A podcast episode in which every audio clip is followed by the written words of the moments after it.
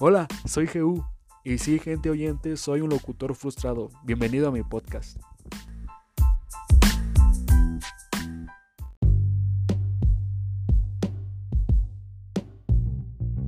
Ok amigos, me presento. Como ya escucharon, me llamo GU. Tengo 22 años y actualmente estudio la carrera de Derecho. Trabajo con mi papá haciendo instalaciones eléctricas y mi interés por hacer un podcast o hacer radio surgió hace no más de un año. Para entonces yo ya estaba estudiando en la Facultad de Derecho.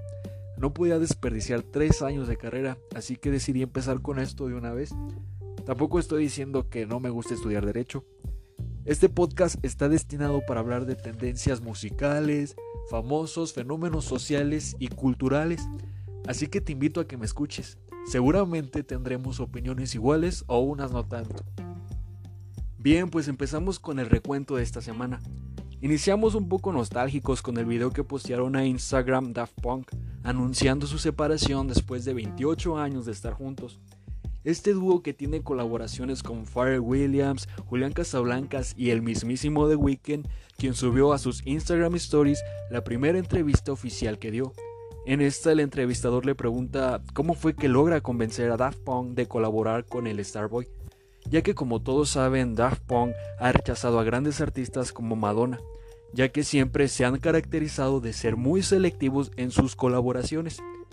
En la entrevista, The Weeknd habla de la gran admiración que siente por Daft Punk y el cómo este dúo lo inspiró a iniciar su carrera, cómo ha sido también inspiración de grandes DJs y cómo fue la realización de I Feel It Coming y Starboy, dos de sus smash hits de su carrera.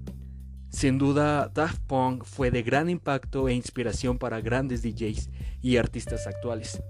Fue un inicio de semana triste para la música en general, pero no todos son malas noticias. Esta semana también fue anunciado el gran regreso de Bruno Mars a la música y será al lado de Anderson Paak bajo el nombre de Sick Sonic y el primer sencillo saldrá el próximo 5 de marzo. Hablando de otros temas, como se dio a conocer, la NASA envió al robot explorador Perseverance, quien después de 480 millones de kilómetros llegó al planeta rojo, un viaje que inició en julio de 2020. La NASA presentó el primer audio que envió el Perseverance desde Marte. Escucha.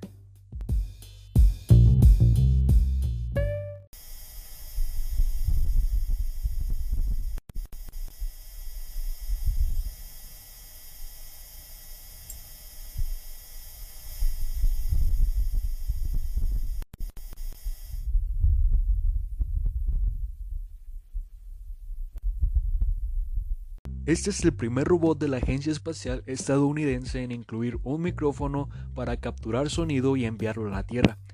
En este logramos apreciar el sonido del viento que corre y el ruido que genera el robot.